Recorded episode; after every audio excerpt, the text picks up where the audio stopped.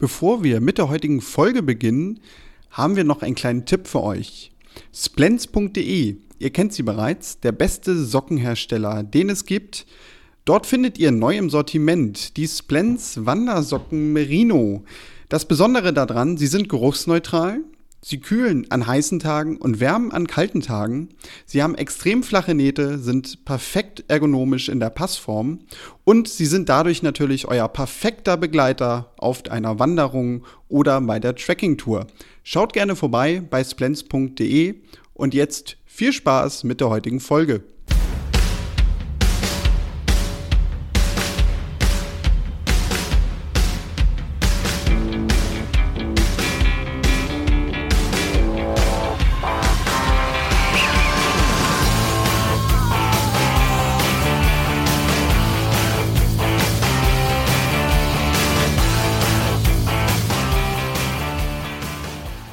Herzlich willkommen zu einer neuen Folge der Tennisproleten. Ja, ihr hört richtig. Es hat ein paar Wochen gedauert. Wir sind aber wieder zurück. Das war natürlich ungewöhnlich. Während eines Grand Slam Turniers hört man von den Tennisproleten, abgesehen von Social Media, so gar nichts im Podcast. Ja, das hatte leider private, berufliche Gründe. Wir hoffen, dass das so schnell oder im besten Fall sogar gar nicht mehr zustande kommt, sondern wir jetzt weiterhin die nächsten Jahrzehnte wöchentlich eine Folge produzieren können. Tobi hingegen, der ist in dieser Woche noch out of order. Das hat natürlich mit dem grandiosen Grand Slam-Sieg von Rafael Nadal zu tun. Der musste danach erstmal Sauerstoffzelt, sämtliche Eistonnen, ganze Programm, ist jetzt erstmal im Urlaub um sich zu erholen. Aber natürlich haben wir mindestens gleichwertigen Ersatz. Ja, Ersatz ist eigentlich das falsche Wort. Ihr kennt sie alle gut genug, wenn ihr uns lange hört. Unsere Cheftennisproletin Henrike Maas von MyTennis. Hallo Henrike. Hallo Daniel. Danke für die Einladung. Auch wenn ich hier nur das Ersatzprogramm bin. Ja, wusste ich, dass es jetzt kommt. Hätte ich das war natürlich die perfekte Nein. ja, du hast es so ein bisschen herausgefordert. Ja, natürlich. Ich, ich wollte es letztendlich. Ich gebe Alles gut. Ich freue mich doch über jede Einladung, wirklich. Okay, das kann man auch falsch verstehen. Aber belassen wir es. Oh, hallo? Ich glaube, wir müssen nochmal von vorne arbeiten. Nee, das lassen wir so. Nein, nein, das lassen wir so. Ähm, das müssen Alles jetzt gut. unsere Hörerinnen und Hörer da draußen einordnen. Es geht mit einem kleinen Zwist los, aber wir werden jetzt zusammenkommen. Denn ja, die Australian Open. Ich kann mich noch an die erste Woche Australian Open erinnern. Da haben Tobi und ich noch gequatscht. Es schien dann plötzlich so, dass wir gesagt haben, okay, wir schaffen wahrscheinlich keine Folge. Nächste Woche wird es eh noch schwieriger. Aber ich kann mich dran erinnern, Henrike, dass so, das war, glaube ich, so Freitag, Samstag, Ende der ersten Woche, Tobi und ich auch sagten, naja, ähm, diese Woche eine Folge aufnehmen, dass wir das nicht schaffen, ist vielleicht ganz okay, weil so richtig die großen Geschichten gibt's nicht. Hast du das diesmal so nach Woche eins auch empfunden, um mal so einen ganz äh, anderen Einstieg zu machen in diese Episode? Oder würdest du schon sagen, also eigentlich haben die Australian Open schon so die typischen Grand Slam-Geschichten von Tag 1 angeboten, aber am Ende kam dann natürlich einfach nochmal eine Krönung obendrauf an Stories. Hm. Also ich fand schon auch, dass die erste Woche ein bisschen anders war als sonst, was aber, glaube ich, auch an dieser ganzen Djokovic-Geschichte lag davor. Also die Australian Open hatten ja ihren ersten dramatischen Höhepunkt schon erlebt, bevor überhaupt ein Ball gespielt war. Und es gab nicht wenige, die schon wirklich an Tag 1 der Australian Open emotional und auch so vom, vom Informationsstand durch waren. Und nicht weniger, glaube ich, haben sich auch gefragt, boah, ob das Turnier, wird das gut gehen? Wie wird das funktionieren von der Stimmung? Und ich hatte schon so das Gefühl, dass so in den ersten drei, zwei, drei Tagen sich das Turnier so ein bisschen finden musste.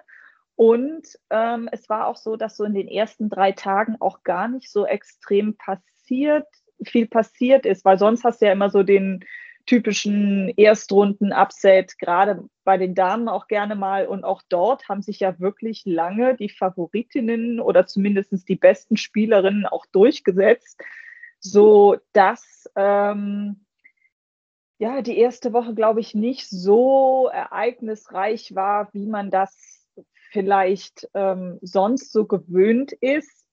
Das kann aber, wie gesagt, wahrscheinlich kommt jetzt einer um die Ecke und sagt, Henrike, weißt du doch noch das Match, dieser Punkt oder so. Alles geschenkt, aber so für mich war es auch so die erste Woche, dass ich auch gedacht habe, ja, es läuft und das ist auch gut so. Und ähm, ja, dafür hat dann die zweite Woche einiges dann doch rausgerissen, muss man sagen. Aber ich, ich hatte dieses Gefühl auch so, dass man so nach einer Woche gedacht hat, so, ja, lassen wir jetzt mal so stehen. Stimmt, das mit Djokovic, das äh, war ja natürlich auch noch ein Thema, dass er quasi den Start der Australian Open total überschattet hat. Ist natürlich auch eine Leistung, bei einem Grand Slam dabei sein und nicht mal die erste Turnierwoche erreichen. Grüße nochmal nach Belgrad an dieser Stelle. Aber blicken wir vielleicht dann doch mal auf das Ende des Turniers. Wir fangen mit dem Thema an, wo natürlich alle drauf warten, wo seit Tagen alle drüber sprechen, das Damenfinale.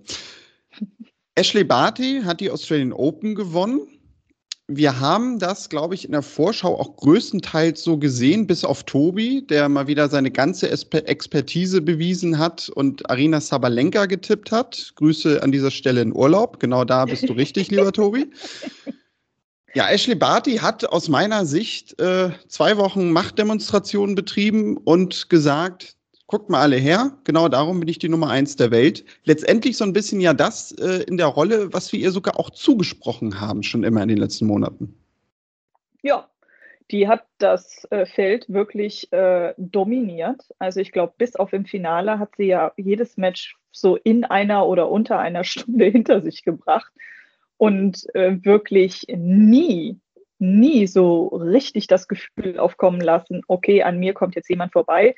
Selbst das Match gegen äh, Amanda Anisimova, was ja bevor dem Finale so das Spannendste war oder das, wo sie am, e wo man da am ehesten Gefühl hatte, okay, jetzt, jetzt wird sie mal wirklich herausgefordert, ist Barty ja durch dieses Feld geflügt. Ähm, und ja, hat das gemacht, was man Frauen ja gerne abspricht, dass eine Nummer eins sich auch mal wirklich so dominant durchsetzt. Ähm, und ich muss ganz ehrlich sagen, ähm, hier Grüße raus an Chip und Charge, da muss ich den beiden Jungs zustimmen. Das hat das Damenturnier auch so ein bisschen langweilig gemacht im Vergleich. Versteht mich nicht falsch. Ich finde, was Ashley Barty geleistet hat, großartig und vor allen Dingen auch, wie sie Tennis gespielt und wie sie gewonnen hat. Wirklich. Es war ganz klar, an ihr kommt technisch, taktisch, physisch, mental in diesen zwei Wochen keiner vorbei. Am ehesten war noch äh, Danielle Collins im zweiten Satz des Finals dran. Aber auch da hat ja Barty dann bewiesen, wie man als Nummer eins, ich sag mal so, äh, einen Fehler noch äh, ausbremsen und rückgängig machen kann. Ähm, aber so richtig spannend war das Damenturnier in diesem Jahr nicht. Ich mache ja auch immer bei eurem schönen Tippspiel mit. Und ähm, normalerweise äh, ist bei den Damen bei mir immer relativ früh Schluss. Und diesmal habe ich bei den Damen sogar länger durchgehalten als bei den Herren. Und das fand ich schon, ähm, schon irgendwie ein bisschen bezeichnend, weil ich doch relativ konservativ oft tippe und also bei den Damen dann ähm, und äh, damit sehr lange gut fahren konnte. Äh, insofern, ja, hat Ashley Barty am Ende das gemacht, was sie sollte als eins und zwar auf eine Art und Weise, wie sie es sollte. Es ist eine ganz tolle Geschichte für Australien, es ist eine tolle Geschichte für sie. Im Vergleich zum Herrenturnier allerdings so ein bisschen ist das Damenfeld doch so ein bisschen untergegangen oder ist das jetzt nur mein Eindruck? Ja, da gehe ich mit. Also eben gerade weil man, glaube ich, schon Anfang zweiter Woche irgendwie so im Gefühl hatte, ne, das läuft alles auf Party hinaus und ja. wer soll sie denn bitte schlagen? Dann kam halt wirklich hinzu, was du schon zu Anfang gesagt hast, so diese Absätze in Anführungszeichen bei den Damen fehlten auch.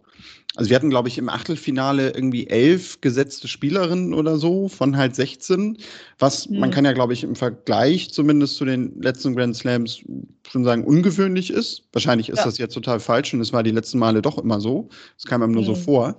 Aber äh, genau, also so diese, was wir immer sagen, so das Darmfeld ist so unberechenbar und überhaupt nicht mhm. vorhersehbar. Mhm. Klar, das stimmte trotzdem in gewisser Weise, weil wer hätte Daniel Collins ins Finale getippt? Gut, ich natürlich. Oder Alice, du schon. Oder aber, Alice Cornet soweit. Genau, die, die auch so weit gekommen ist, ja. Ähm, genau, zu, zu Daniel Collins will ich übrigens noch eine persönliche Stellungnahme von Schwelli haben, den Sandplatzgöttern. Ähm, Grüße auch an dieser Stelle.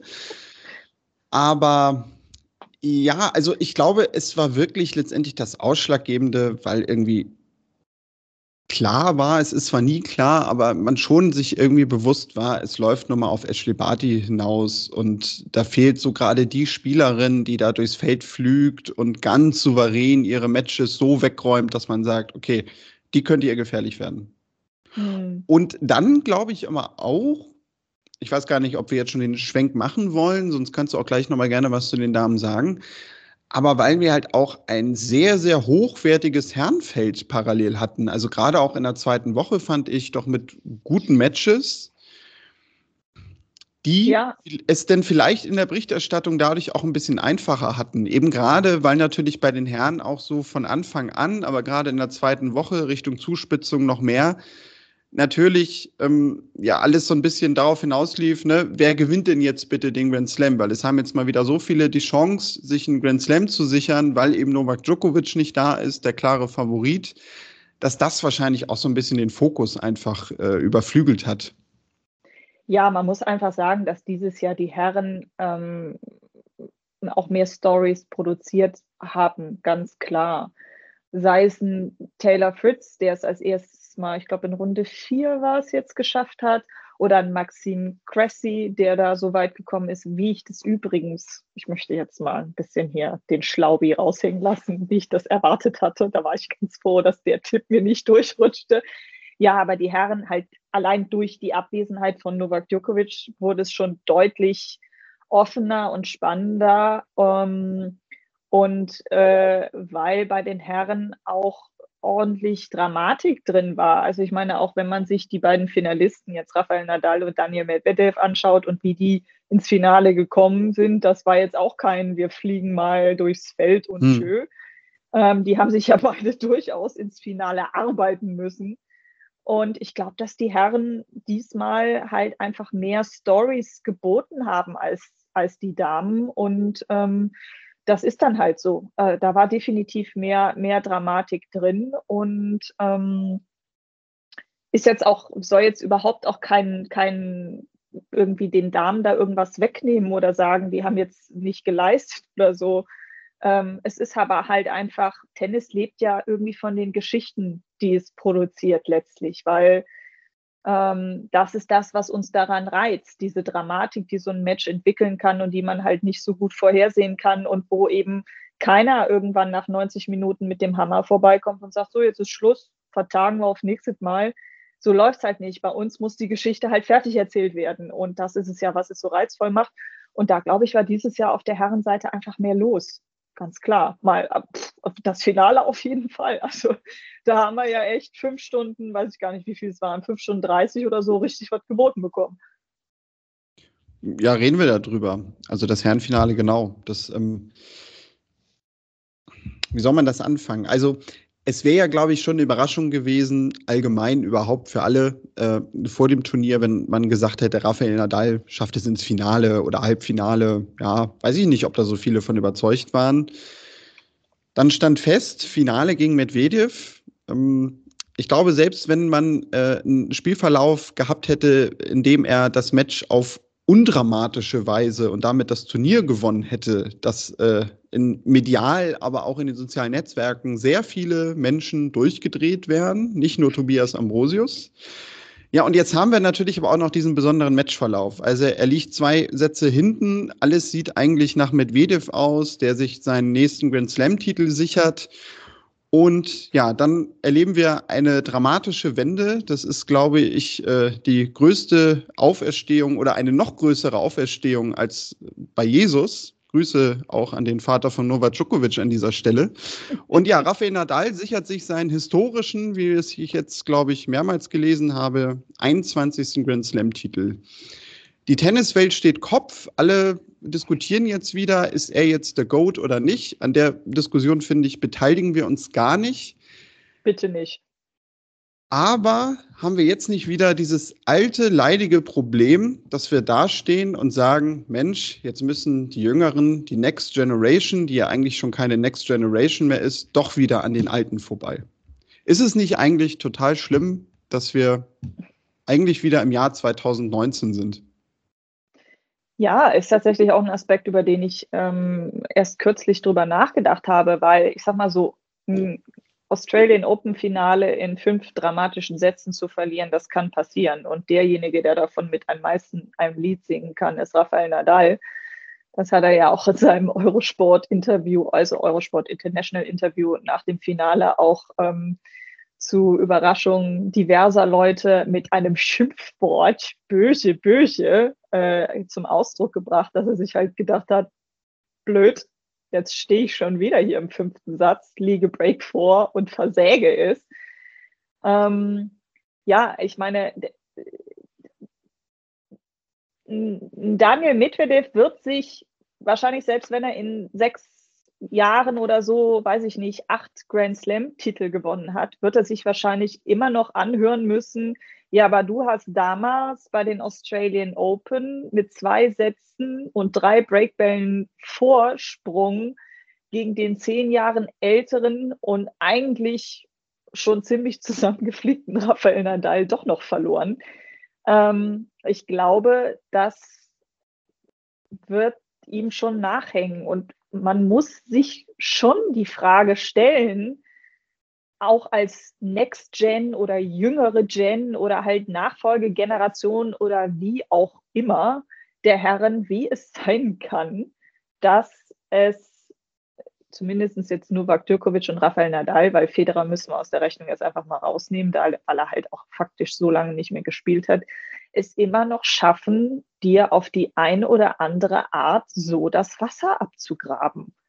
Also ähm, gerade bei Medvedev hätte ich auch nicht gedacht, dass der im Kopf, glaube ich, so einknickt, weil den ersten Satz habe ich gedacht, als der durch war, habe ich gedacht, okay, es ist genau das passiert, was du erwartet hast. Ähm, viele sehen ja in Medvedev nur so dieses Aufschlagmonster, diesen Power-Hitter, der, weiß ich nicht, da mit sehr komischer Technik, Technik, aber sehr effektiv die Bälle übers Netz pfeffert.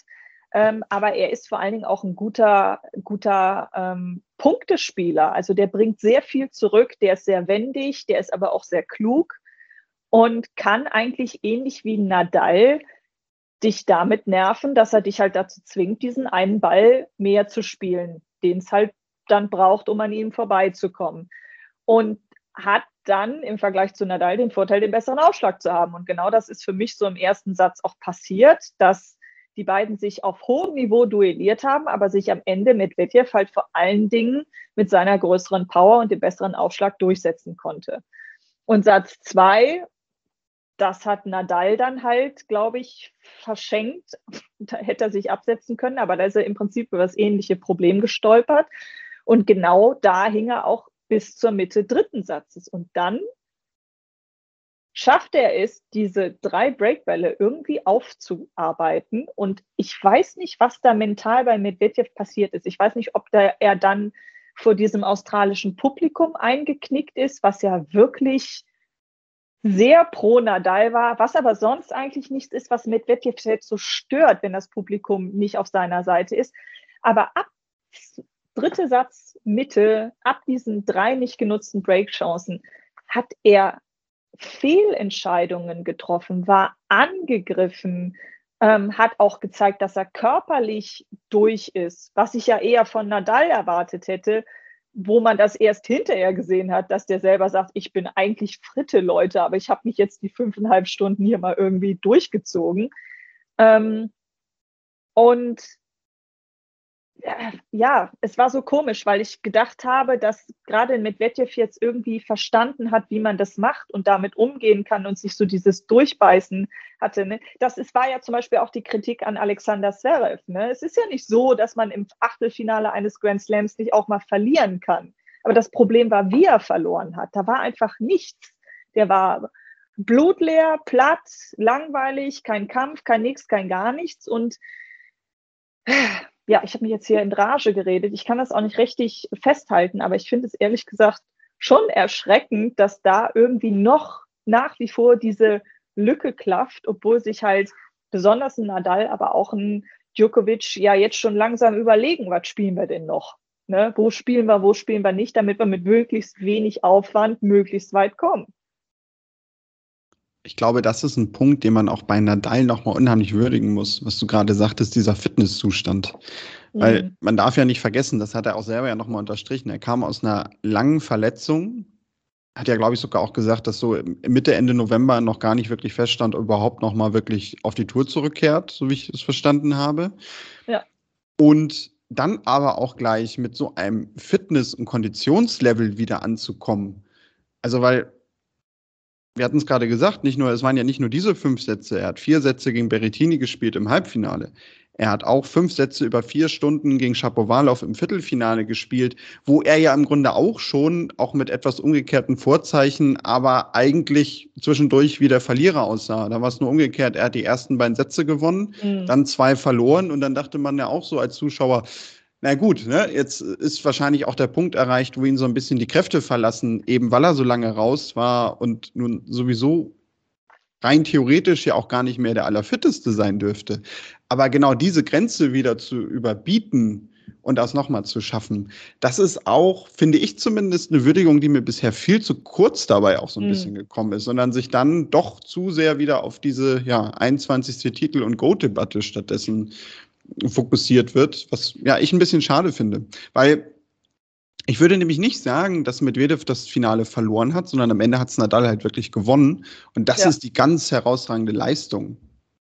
Ja, und man muss auch gucken, also der wird das jetzt auch entsprechend teuer bezahlen. Also ich denke, den werden wir jetzt auch eine Weile nicht auf den Plätzen dieser Welt erleben. Also ob der nach Indian Wells fährt, I don't know. Wird jetzt auch drauf ankommen, wie er sich fühlt oder so. Aber ähm, es ist, glaube ich, auch bezeichnend, dass er das bei seinem, dass Nadal dieses, dieses Match auf diese Art bei seinem in Anführungsstrichen, das seht ihr jetzt nicht, aber ich setze es mal in Anführungsstrichen, schlechten, schlechtesten Grand Slam erreicht hat, weil die Australian Open lagen ihm ja bis jetzt nie. Ich meine, er ist sehr häufig ins Finale gekommen. Das war jetzt sein sechstes Finale da, zweimal den Titel geholt, aber ähm, die anderen viermal hat er halt teilweise auch richtig, richtig unschön verloren.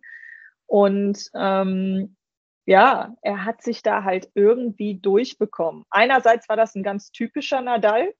Irgendwie, dieses irgendwie kriegt er es noch rum. Aber ausgerechnet da gegen diesen Gegner, auf diese Art und Weise, es ist schon, also es ist schon Wahnsinn. Wahnsinn. Also ich habe das Match gesehen und ich, ich war persönlich auch fertig danach, nur vom Zugucken. Ähm, und äh, da muss man seinen, muss man seinen Hut ziehen, glaube ich, davor. Und ähm, da fand ich auch diese Goat-Debatte und auch dieses, jetzt ist es halt der 21. Titel oder so, ja, da hast du recht. Das ist eigentlich nicht der Kasus Knacktus der Story, zumindest nicht für mich gewesen, weil ähm, ja, es war eigentlich ein richtiger Retro-Nadal und das, glaube ich, äh, auf ganz brachiale Weise nochmal seine Stärke ausgespielt. So dieses gegen, gegen alle Widerstände sich doch noch irgendwie da durchgraben. Ist ja schon das, was ihn ausmacht. Definitiv sich gegen alle Widerstände durchgraben. Das ist, glaube ich, ein guter Punkt, um zum nächsten Thema zu kommen.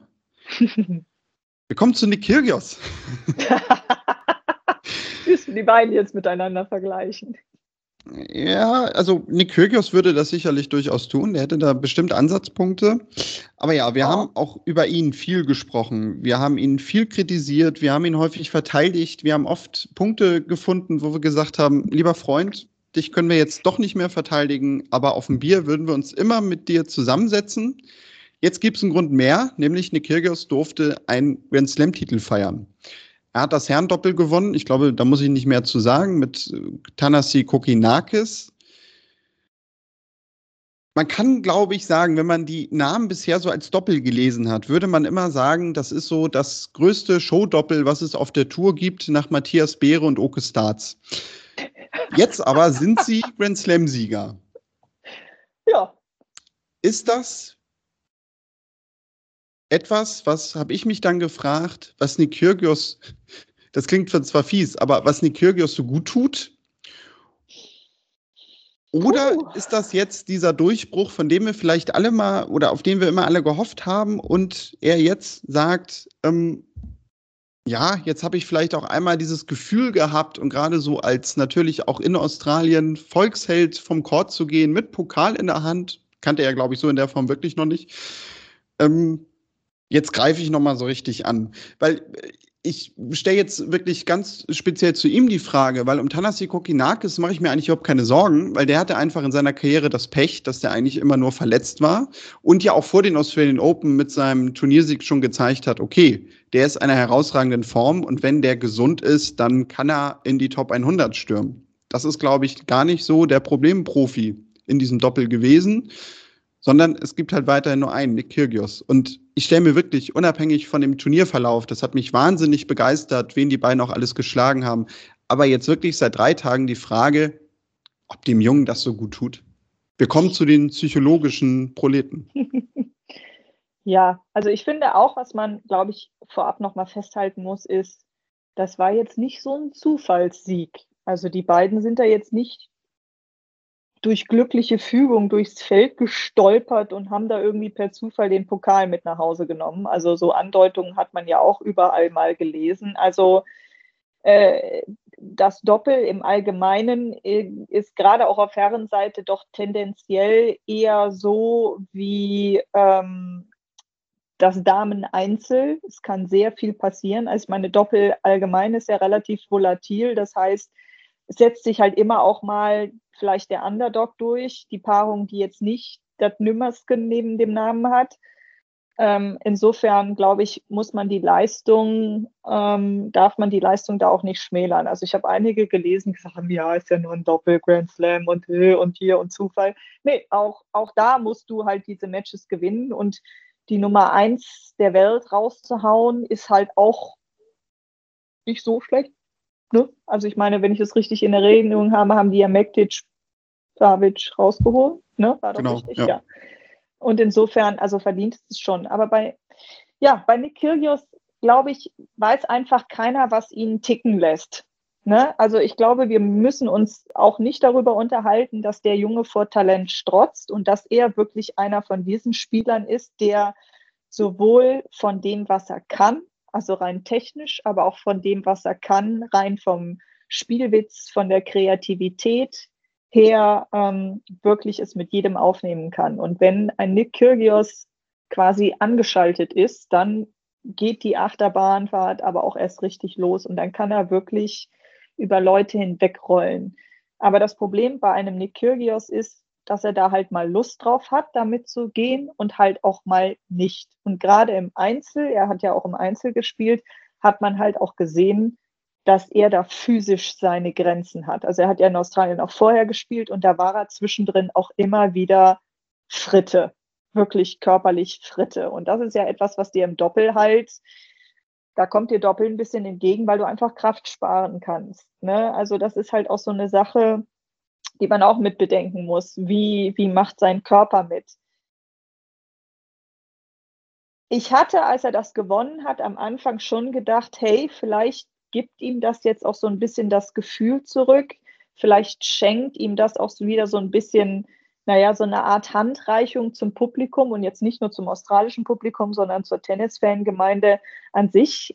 Aber ich glaube, der, der Tag nach, nach dem Grand Slam-Sieg war noch nicht ganz rum und da hatte er sich schon wieder angefangen, auf Instagram da mit Max Purcell anzulegen, weil der ja irgendwie sich über ihn geäußert hat und, und dann gab es auch wieder Kritik und dann war Nick Kyrgios auch gleich wieder ganz angefasst und polterte darum, dass ich gedacht habe, okay, wir sind wieder auf Null zurückgegangen.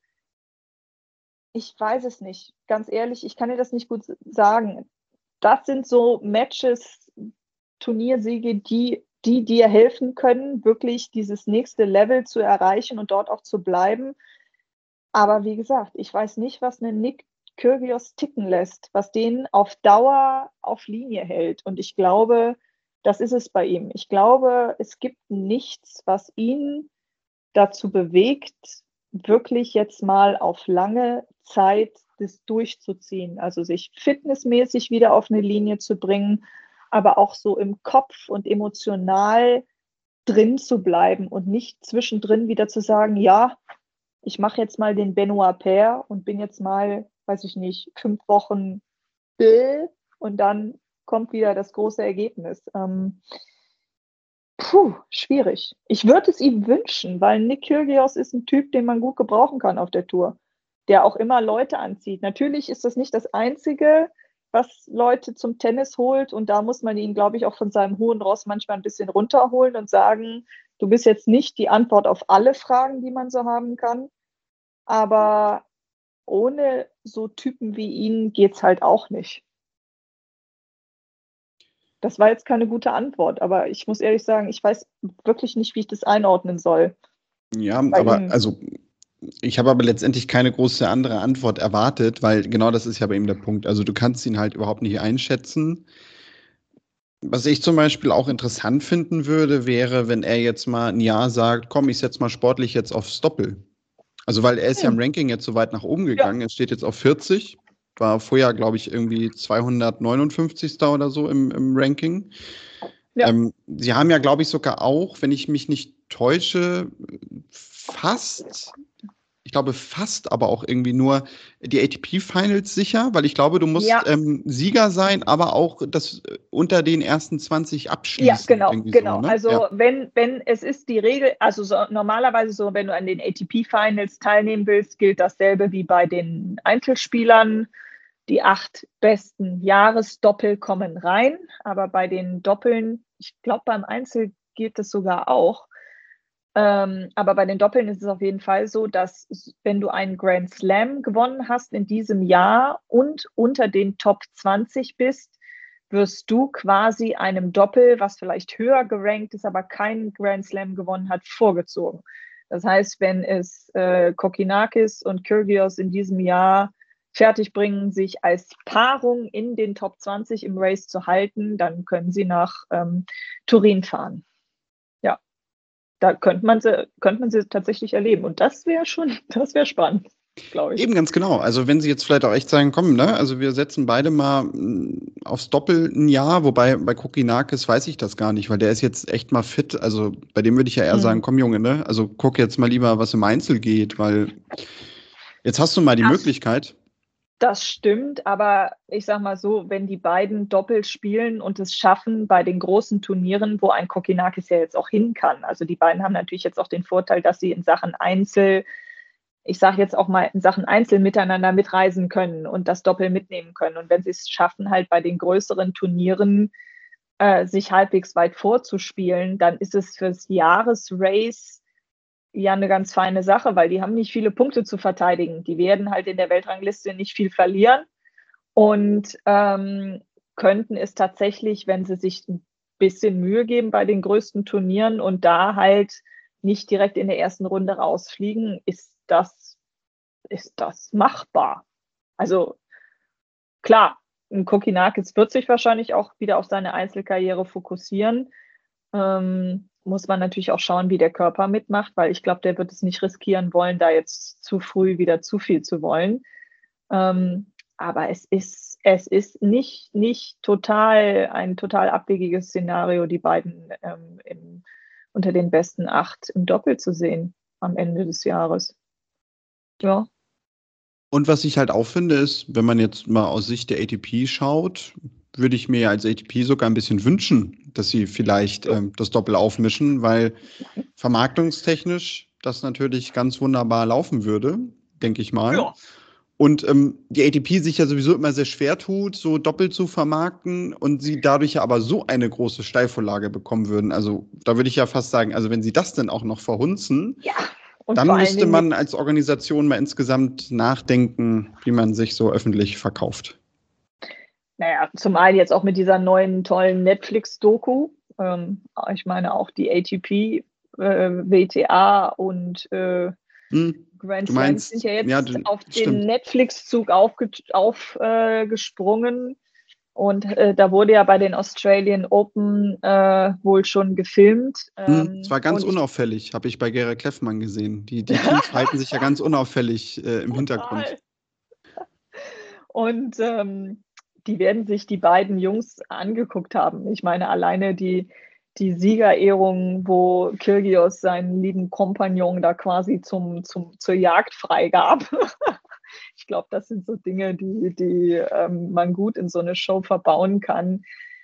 Ja, Tennis ist ein bisschen hemdsärmlich, was so die Vermarktung angeht. Ähm, man muss sich aber auch gerade bei der ATP manchmal fragen, wer denn da in den oberen 10.000 da so Entscheidungen trifft.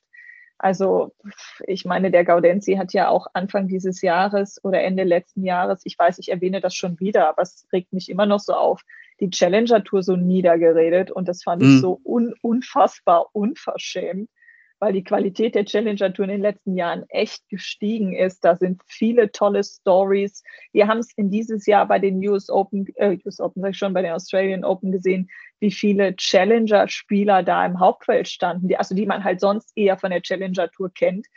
Und da sein eigenes Produkt so niederzureden, mh, hm, nicht klug, nicht klug. Und dann gibt es halt auch noch ein paar andere Entscheidungen, ähm, die, wo die ATP halt einfach schwach agiert. Also auch wen die auf Twitter alles sperren, die einfach nur ein paar GIFs produzieren, um den Sport irgendwie zu würdigen. Und da sind die so zickig und so unentspannt, dass man sich denkt, okay, hoffentlich geht das mit dieser Netflix-Show nicht komplett baden. Ähm, aber es, es wäre grundsätzlich eine Einladung, so eine Show zu sagen, guckt euch mal das Doppel an, weil im Doppel passiert einfach mehr, auch für einen ungelernten Zuschauer. Ich glaube, dass ein jetzt kein Tennis-Enthusiast, der wie wir Regeln kennt und, und bestimmte Techniken zu schätzen weiß oder Spielzüge anfangen kann, halt im Doppel auf jeden Fall unterhalten wird.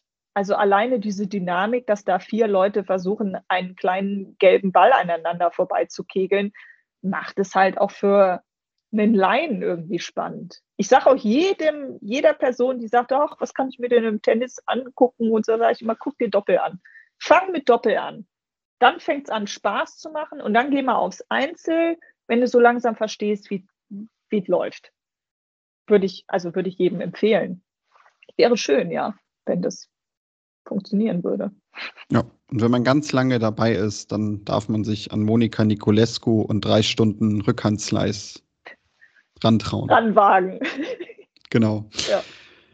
Enrique, gibt es noch irgendwas abschließend zu den Australian Open vielleicht, was wir besprechen müssten, was dir aufgefallen ist? Denn so ja, im Blick auf die nächsten Wochen, du hast es gerade gesagt, Indian Wales ist jetzt so natürlich nächste große Kalenderpunkt im März. ATP und WTA-Tour ja, sind so ein bisschen getrennt auch unterwegs, also auch innerhalb der Touren. Es geht irgendwie durch Südamerika, es geht in die USA, es gibt aber auch ein paar Hallenturniere in Europa. Das ist wirklich immer so eine kleine Zwischenphase, wo man nicht irgendwie von einem bestimmten Jahresabschnitt, finde ich, so sprechen kann, weil das Ganze ist doch sehr beliebig von den Orten her. Natürlich, es gibt diese Südamerika-Tour bei den Herren, das ist ja schon Tradition im Februar, aber sonst geht es wild durcheinander. Ähm, mhm.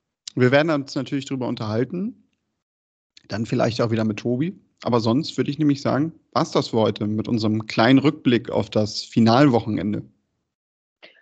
Ja, nö. Also ich glaube, wir haben jetzt die Australian Open ähm, erschöpfend abgearbeitet, wie man das halt mit der Distanz noch machen kann. Mich hat es nur gefreut, dass es am Ende halt doch noch ein schönes Turnier wurde. Da hatte ich am Anfang echt bisschen Sorge und dann ist es am Ende doch noch irgendwie spannend und interessant und toll geworden. Und ich glaube, es schadet jetzt gar nicht, dass die Touren jetzt mal so ein bisschen einfach durchs Tagesgeschäft rollen und uns ein bisschen Zeit lassen vom nächsten großen Ereignis, wofür, auf das wir uns dann emotional wieder vorbereiten können. Richtig, genau. Also auch wir werden ein bisschen durchatmen, genau wie Tobi es gerade macht. Ich hoffe trotzdem, dass er in der nächsten Woche wieder dabei ist. Das sehen wir dann oder beziehungsweise ihr hört es dann auch. Sonst, ja, das Übliche zum Abschied. Vielen Dank fürs Zuhören. Schreibt uns gerne, wenn ihr irgendeine andere Ansicht habt zu einem bestimmten Thema, vielleicht auch einen Themenwunsch habt, meint, dass wir was vergessen haben gerne eine Mail an kontakt.tennisproleten.de. In den sozialen Netzwerken findet ihr uns unter Tennisproleten. Dir, Enrique, vielen Dank, dass du dabei gewesen bist. Vielen Dank für die Einladung, immer gerne. werden wir sicherlich auch wiederholen. Wissen wir ja bereits eigentlich auch. Müssen wir eigentlich nicht jedes Mal erwähnen. Ja, und sonst würde ich auch für diese Woche schließen. Wir schauen mal, was es nächste Woche so an neuen Themen gibt, was Nick Kyrgios in sozialen Netzwerken losgelassen hat und ob Berestarts weiterhin das beste Doppel der Welt bleiben. Macht's gut, bis dahin und tschüss. Tschüss.